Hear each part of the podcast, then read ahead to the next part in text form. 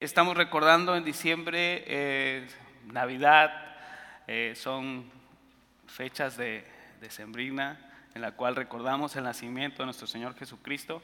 Y, y bueno, me dice, busco un tema acerca de pre-Navidad. Y yo decía, pre-Navidad, pre-Navidad, ¿qué? O sea, ¿qué podemos, qué podemos buscar? Y empezamos, empecé a, a, a tratar de leer, tratar de buscar. Y me topé con Lucas y fue muy agradable estudiar un, poco de lo, que, de lo que Lucas hizo, de quién es Lucas, de qué, de qué estaba haciendo. Y cada evangelio tiene su forma de contarlo y Lucas tiene una forma muy peculiar de, y muy bonita de contar. El evangelio de Lucas, en los primeros capítulos, trata de contarnos las circunstancias que rodearon el nacimiento de Jesús.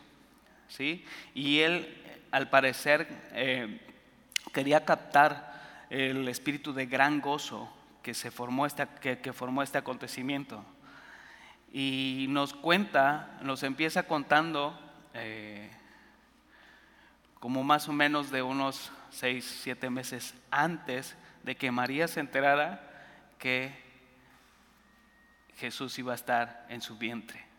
Y mire, vamos a, a, a Lucas capítulo 1 y dice, puesto que ya muchos han tratado de poner en orden la historia de las cosas que entre nosotros han sido ciertísimas, tal como nos enseñaron los que desde el principio lo vieron con sus ojos y fueron ministros de la palabra, me ha parecido también a mí, después de haber investigado con diligencia todas las cosas desde su origen, escribiendo, escribírtelas por orden, oh excelentísimo Teófilo. Y si te puedes percatar en lo que, en lo que está escribiendo aquí, eh, probablemente Lucas no, no, había conocido, no conoció a Jesús personalmente, ¿sí? Y escribió su evangelio, escribió el evangelio de Lucas sabiendo que mm, muchos ya habían escrito acerca de la vida de Jesús, que ya estaban los escritos de Marcos, que ya estaban los escritos de Mateo, y que había personas que ya habían escrito acerca de la vida de Jesús.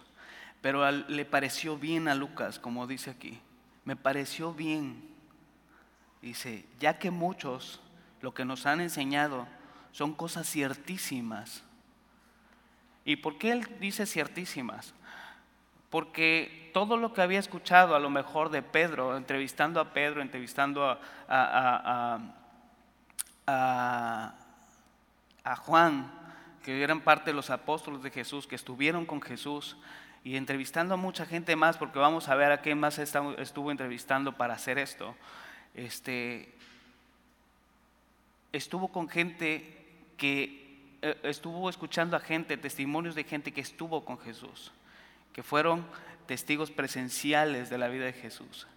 Entonces, todas las cosas que Mateo, que, que, que Marco habían escrito, y, y él, él, las viene a comprobar todavía con, con las entrevistas que empezó a hacer. Y dice que le ha parecido bien a él.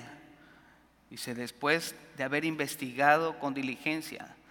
Y de haber investigado con diligencia todas las cosas desde su origen.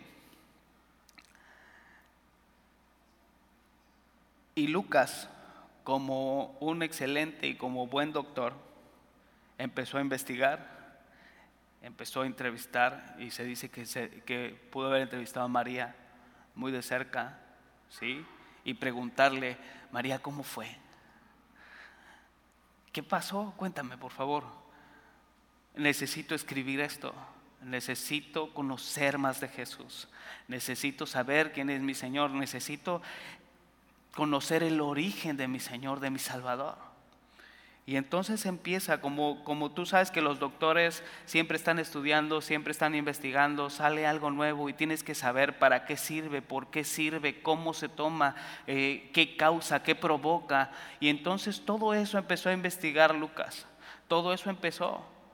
Y, empezó a preguntar y, a, buscar testimonios de todo esto de Jesús, del nacimiento de Jesús, porque él quería investigarlo desde el origen, desde el principio. Y entonces se adentró íntimamente en la familia de Jesús. ¿Por qué? ¿Por qué lo hizo? ¿Para qué lo hizo? Y entonces te puedes dar cuenta en el versículo 4, dice, ¿para qué? Para que conozcas bien la verdad de las cosas en las cuales has sido instruido. Y entonces todas estas cosas que escriben en la Biblia es para que conozcas bien la verdad, para que conozcas bien a Jesús. Y ahora las tenemos nosotros y las tienes aquí muy fácilmente a la mano. En la Biblia tienes la verdad, tienes a Jesús. Jesús dijo, yo soy el camino, yo soy la verdad yo soy la vida. En Juan 8:32 dice, y conoceréis la verdad, conoceréis a Jesús, y la verdad os hará libres. Y entonces te puedes percatar y te puedes dar cuenta de que Jesucristo es la verdad. Y Él escribe todas estas cosas para que conozcas de Jesús. Se trata de Jesús.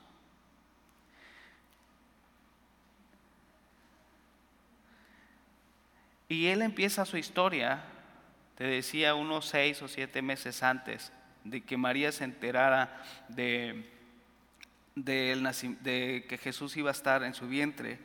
Y él empieza con una historia muy familiar, muy íntima. Mateo empieza con eh, eh, Mateo 1 empieza con el árbol genealógico de Jesús y de ahí salta otra historia. Marcos empieza hablando de, habla, habla muy poco acerca del nacimiento de Jesús. Empieza hablando de cuando ya Jesús estaba adulto, cuando Juan el Bautista estaba adulto. ¿sí?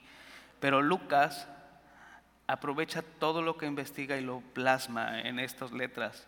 Y dice el versículo 5, hubo en los días de Herodes, y ve, o sea, te da casi fechas, te da personajes, en los días de Herodes rey de Judea, un sacerdote llamado Zacarías, de la clase de Abías.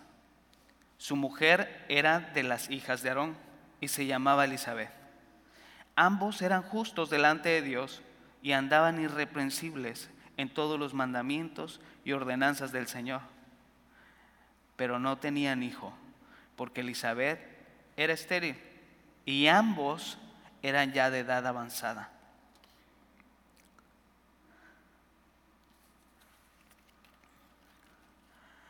Y te habla de dos personajes, de Zacarías, de Elizabeth, y de dos personajes que se ve que aman al Señor.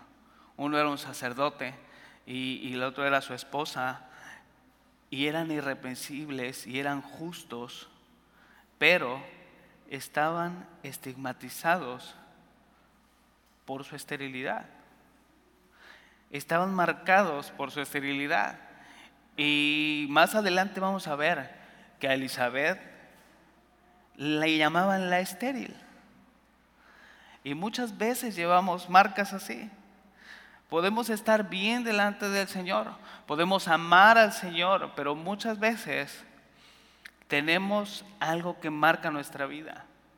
Y en realidad hay algo que marca nuestra vida, hay algo que nos tiene marcados, hay un estigma en nosotros y es el pecado. Pero cuando Jesús viene a nuestra vida, cuando Jesús nace en nuestro corazón, Él trae noticias de gran gozo a nuestra vida y cambia, nuestra marca. Pero estas dos personas estaban estigmatizados por su esterilidad. No podían tener hijos. Y pudiéramos muchas veces familiarizarnos con su historia, a lo mejor y no por no tener hijos, pero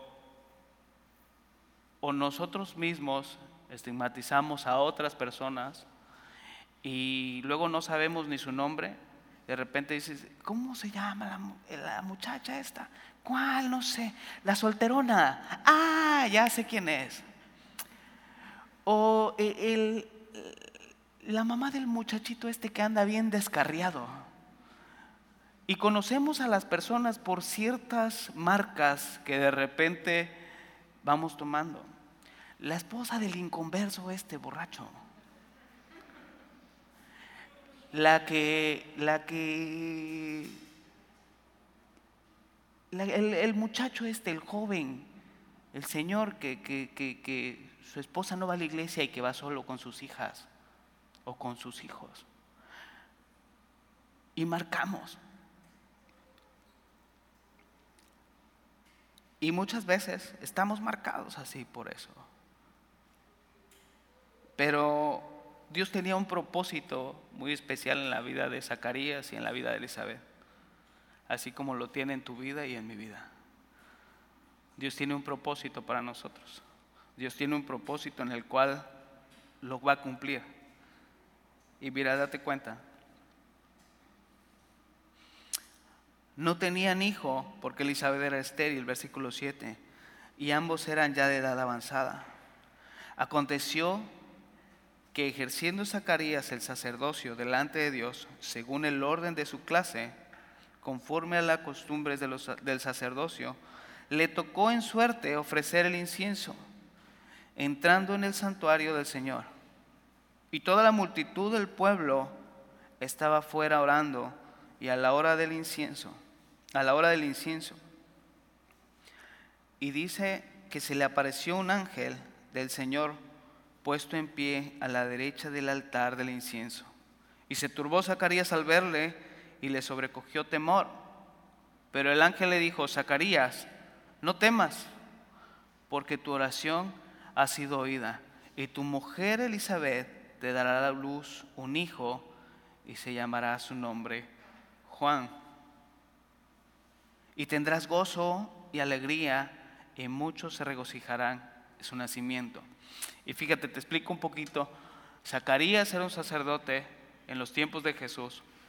Y en ese tiempo había más de dos mil sacerdotes en el cual este, ejercían esto. Entonces, como había tantos, todo esto era por suertes. Entraban tres. Tres sacerdotes entraban al templo. Uno le tocaba limpiar el altar, el otro le tocaba hacer un sacrificio, el sacrificio. Y al tercero le tocaba la oración y quemar el incienso. Cuando pasaban los tres al templo, uno limpiaba, el otro sacrificaba y ellos dos se salían y se quedaba solamente el que iba, el que iba a quemar el incienso y a hacer una oración por el pueblo y a pedir por el Mesías y a, pedir por todas esas promesas que Dios les había dado para el pueblo. Y entonces, imagínate a Zacarías, de repente le saca suerte y le toca quemar incienso. Se dice que por tantos que había, a lo mejor y te tocaba una sola vez al año, o a lo mejor una sola vez en toda tu vida, poder estar en el templo del Señor y aún más el que te tocara el quemar el incienso. Entonces era un privilegio muy grande, era un, privilegio enorme el estar ahí y el quemar incienso. Entonces cuando salían los dos sacerdotes, el que limpiaba y el que sacrificaba, se quedaban del incienso, todo el pueblo se arrodillaba afuera del templo y empezaban a orar. Y te puedes imaginar a Zacarías ya viejo y de repente a lo mejor y alguna vez le preguntó a algún sacerdote que ya había pasado, oye, ¿y, cuánto tiempo es? ¿Y qué hay que hacer? ¿O cómo, cómo, cómo, es, cómo es esto? ¿Qué, qué podemos orar? Y muchas cosas, él ya había estado ahí. Él ya había estado afuera en el templo orando en lo que, en lo que pasaban los sacerdotes. Entonces, de repente dice que se le aparece un ángel. Se le aparece un ángel y lo más curioso que el ángel le dice, Zacarías, no temas, porque tu oración ha sido oída. Y tu mujer Elizabeth te dará a luz un hijo y llamará su nombre Juan. Es, yo creo que es algo uh, dudoso que que Zacarías hubiera orado por un hijo en ese momento. Digo, sería algo eh, imprudente a lo mejor cuando tendrías que aprovechar ese momento, cuando ese momento único, el hecho de que tienes que orar por, por todo el pueblo, por el Mesías, y a una parte es dudoso porque ellos ya eran de edad avanzada, ya eran viejos. Entonces a lo mejor y era una oración que ya había pasado, que ya habían dejado atrás, que ya había sido olvidada. Ya eran viejos, ella estéril, ella también de edad avanzada. Entonces es algo dudoso que él haya aprovechado ese momento para orar por un hijo. Pero el ángel le dice, tu oración ha sido oída. Y Elizabeth tendrá un hijo. Y probablemente hay oraciones en nuestra vida que hemos orado por años y por años y por años y por años. Y que de repente nos cansamos porque no vemos una respuesta del Señor. Y decimos, pues yo creo que pues ya no sé, ya, pues ya no se va a hacer. Se ha pasado mucho tiempo y volteas y dices, no, pues ya estoy de edad avanzada, ya no va a llegar el bueno, ya estoy de edad avanzada, han pasado tantos años y él sigue igual. Ya le he dicho y le he dicho y le he dicho y no entiende. Ya no sé qué hacer con ella, ya no sé qué hacer con él. Señor, ¿sabes qué? Pues ahí te lo dejo yo, ya no, ni voy a orar, ya ni voy a orar. O simplemente dejas de creer que pueda ser real. Yo creo que eso le pasó a Isaac, así como nos ha pasado a cada uno de nosotros. Y nos rendimos porque no vemos respuesta de Dios. Pero fíjate, tu mujer Elizabeth te dará a luz un hijo y llamará su nombre Juan. Cuando parece que Dios no te escuchó, cuando parece que todo es imposible, edad avanzada, estéril, cuando ya no hay fuerza, Dios te dice, no temas, he escuchado tu oración. No temas que he escuchado tu oración.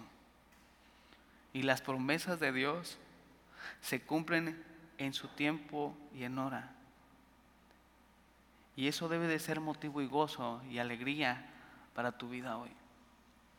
Porque puede haber oraciones olvidadas, pero no temas, porque Dios ha escuchado tu oración y Él tiene su tiempo y su forma, su manera, aunque para ti pueda parecer increíble, para ti pueda parecer imposible. Dios sí puede.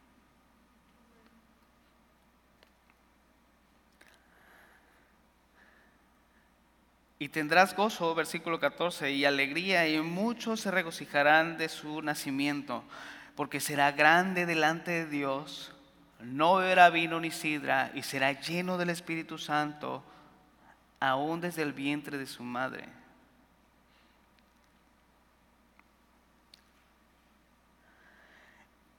Y hará que muchos de los hijos de Israel se conviertan al Señor Dios de ellos, e irá delante de él con el espíritu y el poder de Elías para hacer volver los corazones de los padres a los hijos y de los rebeldes a, los, a la prudencia de los justos, para preparar al Señor un pueblo bien dispuesto.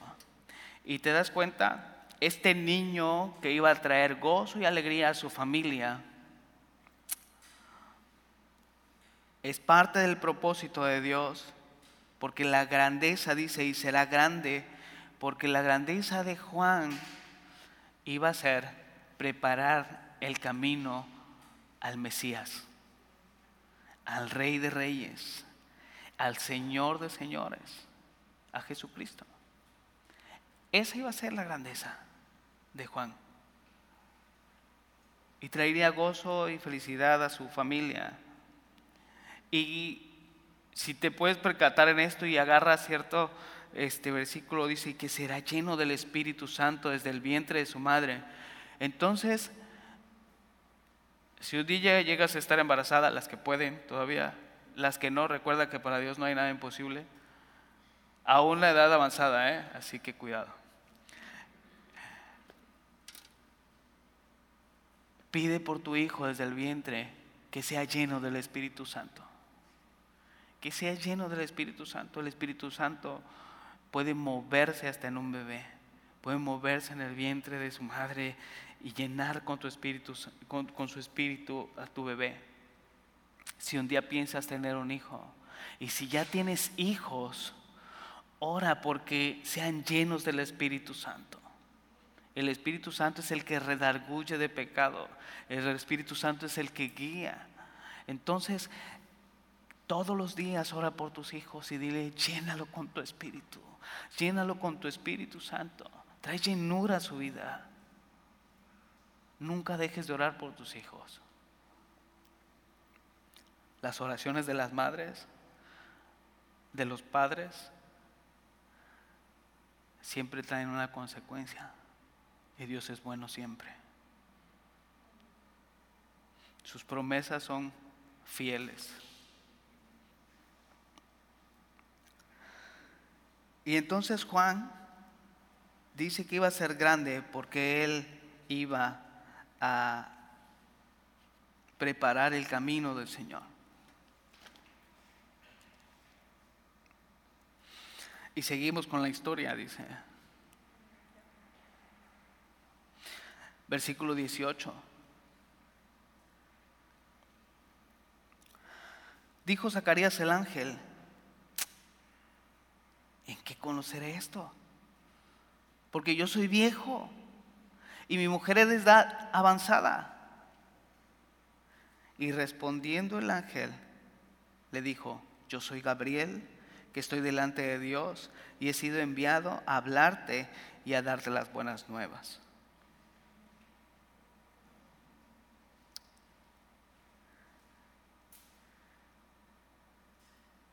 Imagínate a delante del ángel diciéndole, ¿te cae? Venme. ¿Conoces a mi esposa? La que le llaman la estéril. Vela. Yo estoy viejo. Y se vio decente le dijo, y ella es de edad avanzada. ¿Te cae que sí? ¿Cómo va a ser esto?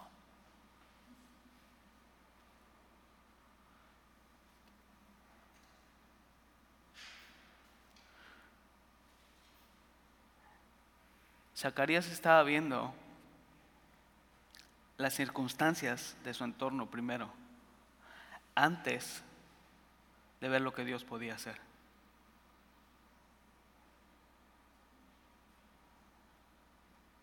¿Cuántos Zacarías sabemos aquí? Que muchas veces solo vemos lo que hay a nuestro alrededor y decimos, no creo que se pueda. ¿Cómo? Pues no hay. Si es por aquí, pues por aquí no se puede, enseguida se ve que hay una pared. Y si es por acá, pues tampoco, porque hay esto y porque hay el otro y porque ya soy anciano y porque ya estoy de edad avanzada y porque estoy estéril y porque ya pasaron años y porque no tengo dinero y porque no tengo trabajo y porque esto y porque el otro y por esto y por aquello. Entonces no se puede. No creo que se pueda. Pero nada más estamos viendo las circunstancias a nuestro alrededor y no estamos viendo lo que Dios puede hacer. No estamos viendo lo que Dios Todopoderoso puede hacer.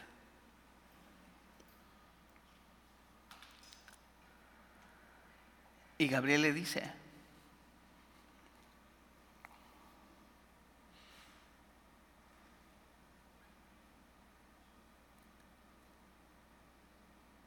yo soy Gabriel, que estoy delante de Dios, y he sido enviado a hablarte y darte estas buenas nuevas. Y te das cuenta, podemos ah, darnos una idea de lo que es el Evangelio El Evangelio es dar las buenas nuevas a alguien que lo necesita. El Evangelio de Jesucristo llegó a tu vida porque lo único que necesitas se llama Jesús. Son buenas nuevas. Y en estas fechas recordamos eso, las buenas nuevas, que Jesús nació. Son buenas noticias. Jesús nació para ti, Jesús nació para mí, porque lo necesitábamos, porque nuestra marca de pecador, nuestro estigma, ahí estaba. Éramos señalados como pecadores, pero Él vino a cambiar eso. Él vino a cambiarlo por el gozo y por alegría.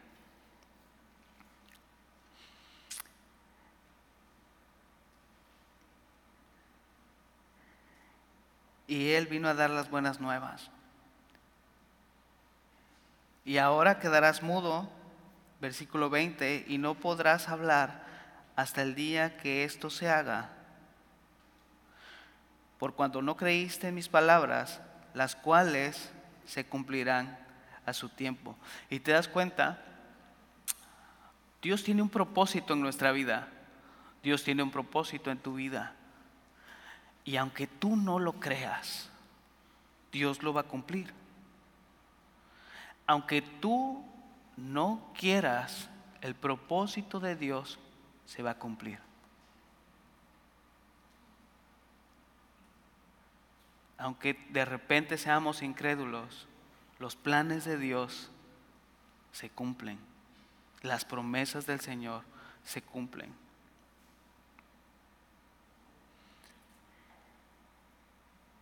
Lo único malo es que no lo vas a poder disfrutar.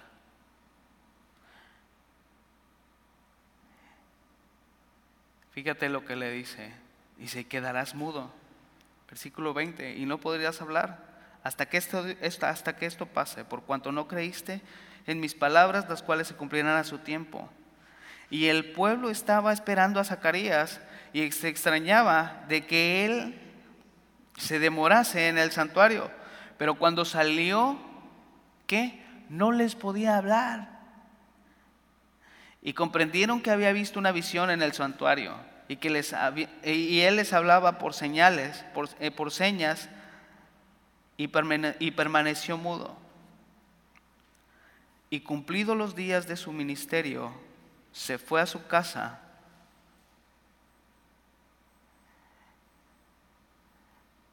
¿Te imaginas a Zacarías?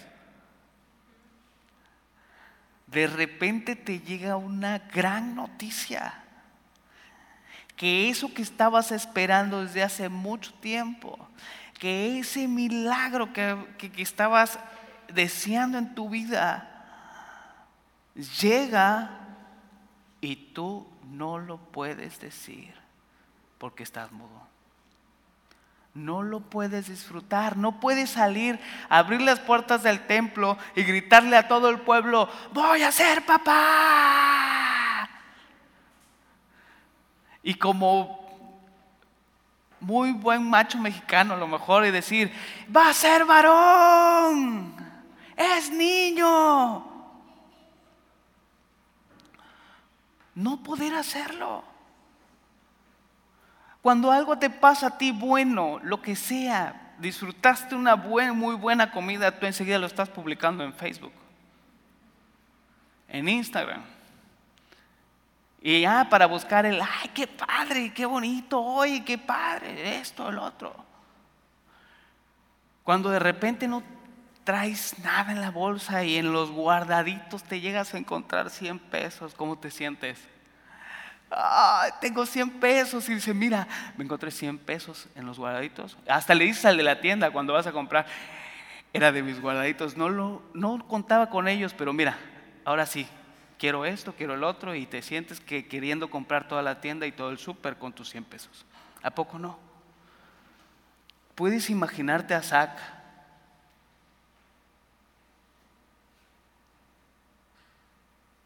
mudo, sin poder disfrutar de la bendición que Dios le estaba dando. Y así nos pasa. Cuando de repente somos incrédulos en ciertas cosas, Dios va a cumplir su propósito.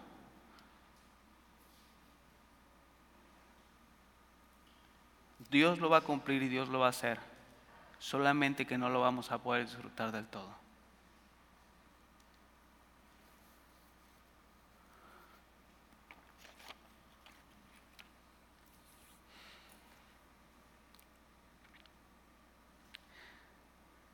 Versículo 23, y cumplidos los días de su ministerio se fue a su casa y después de aquellos días concibió su mujer Elizabeth y se recluyó en la casa por cinco meses, diciendo, así ha hecho conmigo el Señor en los días en que se dignó a quitar mi afrenta entre los hombres.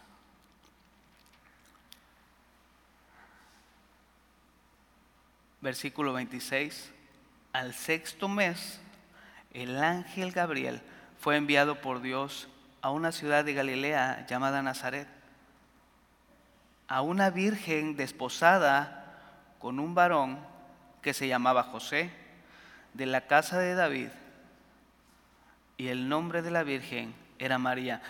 ¿Esta historia te suena más conocida de Navidad? Ya estamos hablando de la Virgen María, de, de Gabriel en la aparición, de María con lo que le va a decir. Y algo tienen que ver estas dos historias, y ahorita lo vamos a ver. ¿Sí? Dice, y entrando el ángel donde ella estaba, dijo, salve muy favorecida, el Señor es contigo, bendita tú entre las mujeres. Mas ella, cuando le vio, se turbó por sus palabras y pensaba, ¿qué salutación sería esta? Y, quiero que te des cuenta de esto. María tuvo un privilegio único entre cualquier persona, que fue el recibir a Jesús en su vientre. Pero María con toda humildad sabiendo que ella no era merecedora de eso, que era pecadora de que era pecadora como tú y como yo, que era una persona común y corriente. Ella se turba por todas estas palabras. ¿Y qué le dijo Gabriel a ella? ¿Por qué palabras? Palabras que esta salutación también son para ti y para mí. Le dijo, eres muy favorecida.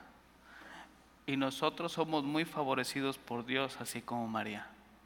¿Te has dado cuenta de eso? El Señor está con nosotros. Y somos muy bendecidos. Cuando conocemos a Jesús, somos muy favorecidos y Él siempre está con nosotros. Y sus bendiciones son nuevas cada mañana.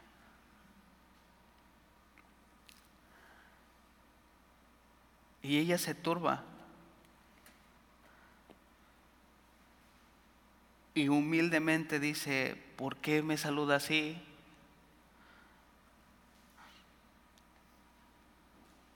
Y Gabriel le dice, María, no temas, versículo 30, porque has hallado gracia delante de Dios. Y ahora concebirás en tu vientre y darás a luz un hijo y llamarás su nombre Jesús, en mayúsculas. Jesús. Y el enfoque de estos versículos, el enfoque de estas dos historias, no es ni de María, no es ni de Zacarías, ni de Elizabeth la estéril, no es ni de Juan el cual va a preparar el camino, sino que es de Jesús.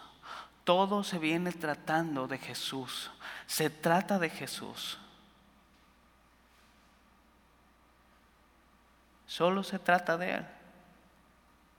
El enfoque de todo esto, el enfoque de esta palabra se trata de Jesús no de María. María, solo halló gracia inmerecida, así como tú y como yo la hemos hallado delante de Dios. María recibió un regalo, un favor, gracia significa eso. Jesús, igual a Salvador. Mateo 1:21 nos cuenta esta historia y dice, y llamarás su nombre Jesús, porque Él salvará a su pueblo. Jesús significa Salvador.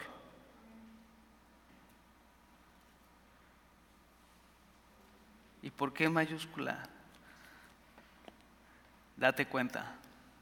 Versículo 32. Este será grande y será llamado Hijo del Altísimo, y el Señor Dios le dará el trono de David su padre, y reinará sobre la casa de Jacob para siempre, y su reino no tendrá fin. Jesús, Salvador. No hay nadie más grande que Jesús. Este será grande. Él es grande. Él es el Hijo de Dios, el Hijo del Altísimo, el Rey de Reyes. Su reino no tiene fin. Él es eterno. Él es Señor de señores. Y todo, todo, todo se trata de Jesús. Navidad es nacimiento. Recordamos el nacimiento de Jesús. No se trata de muchos regalos, no se trata de una cena, no se trata de una fiesta, se trata de un solo regalo.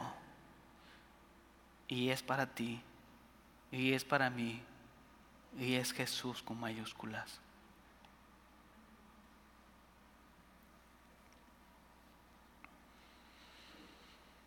No hay nadie más grande que Jesús. Entonces María le dijo al ángel, ¿y cómo será esto? Pues no conozco varón.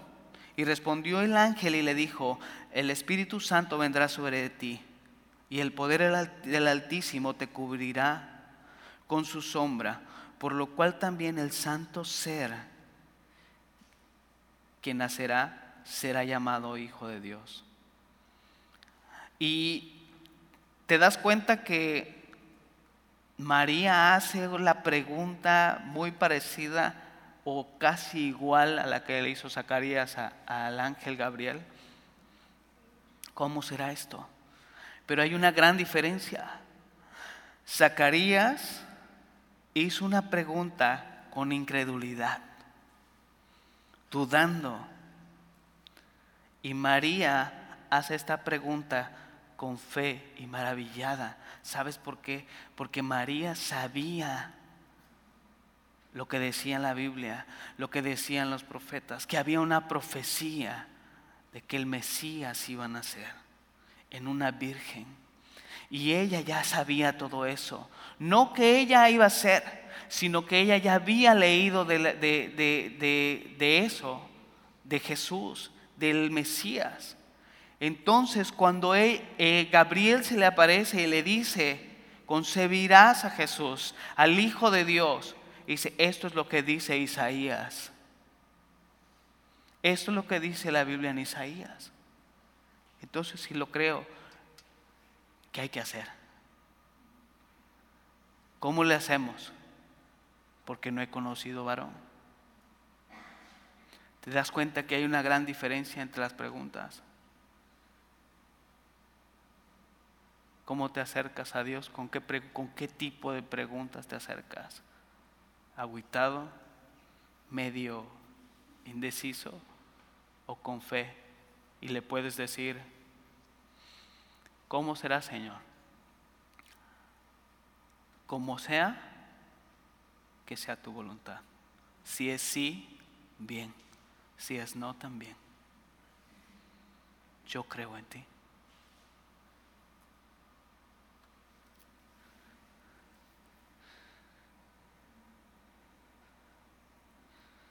Y el versículo 35 me encanta porque vemos la Trinidad de Dios en esto, en todo su esplendor. Y respondiendo el ángel le dijo, el Espíritu Santo vendrá sobre ti y el poder del Altísimo te cubrirá como sombra, con su sombra. Por lo cual también el santo ser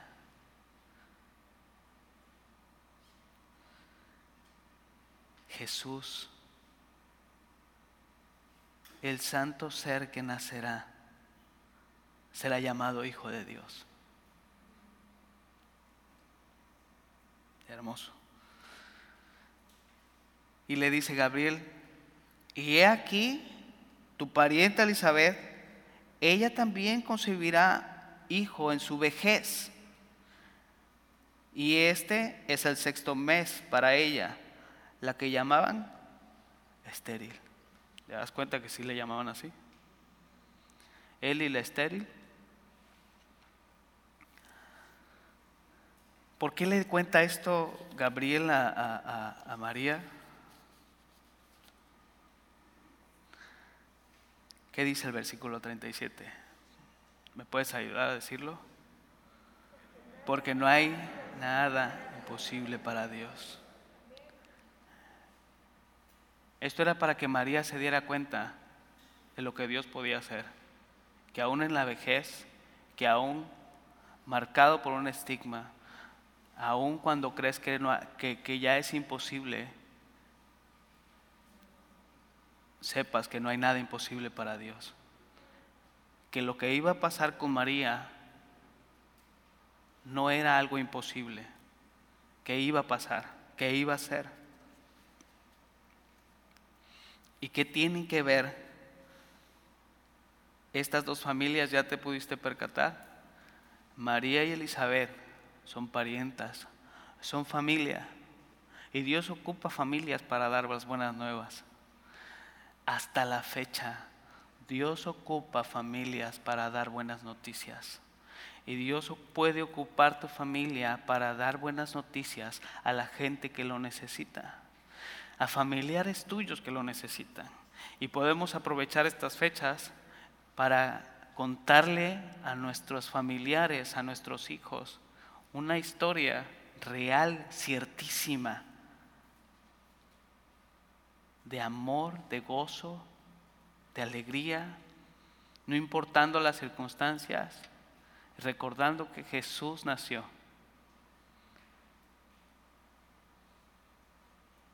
y que Jesús puede cambiar tu marca, que Jesús puede cambiar tu vida y Él quiere ocupar tu familia completa. Él quiere seguir ocupando familias. Aprovecha estas fiestas. Si te cuesta tanto trabajo predicar, eh, llevar el Evangelio a otras personas, decirle, empieza por tu casa y aprovecha la Navidad y empieza a contarles qué es Navidad. Navidad significa nacimiento y es un solo regalo, Jesús.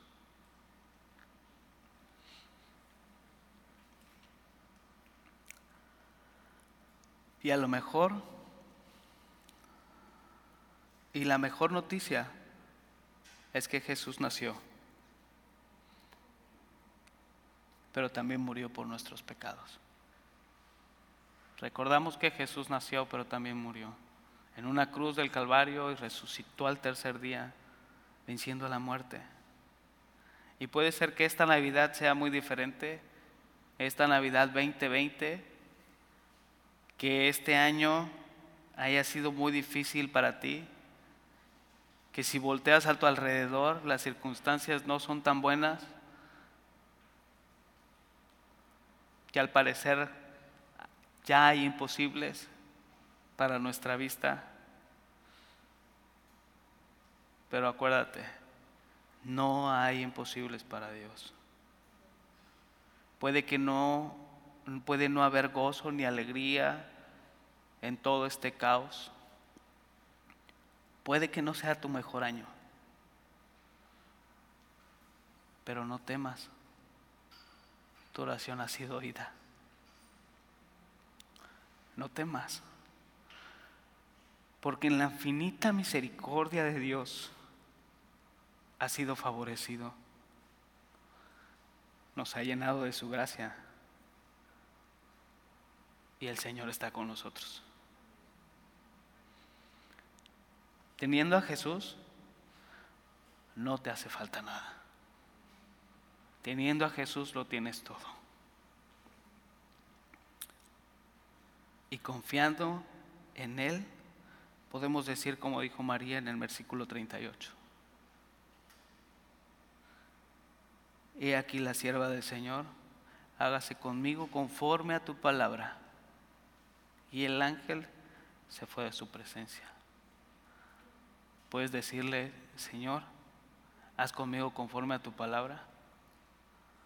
Haz conmigo lo que tú quieras.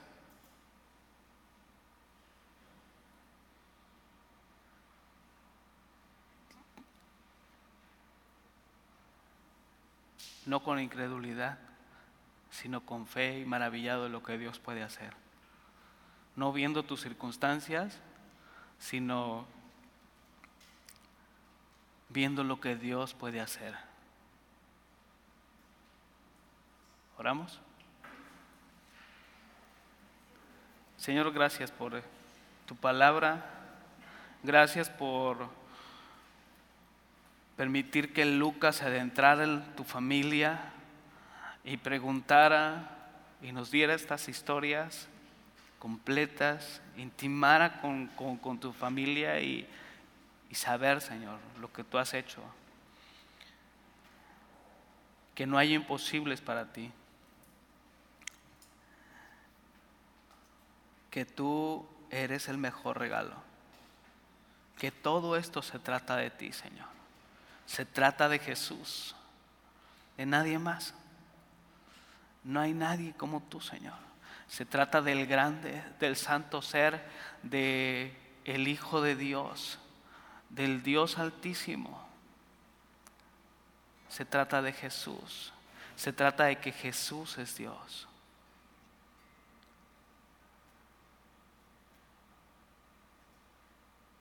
Entre en nuestro corazón, Señor.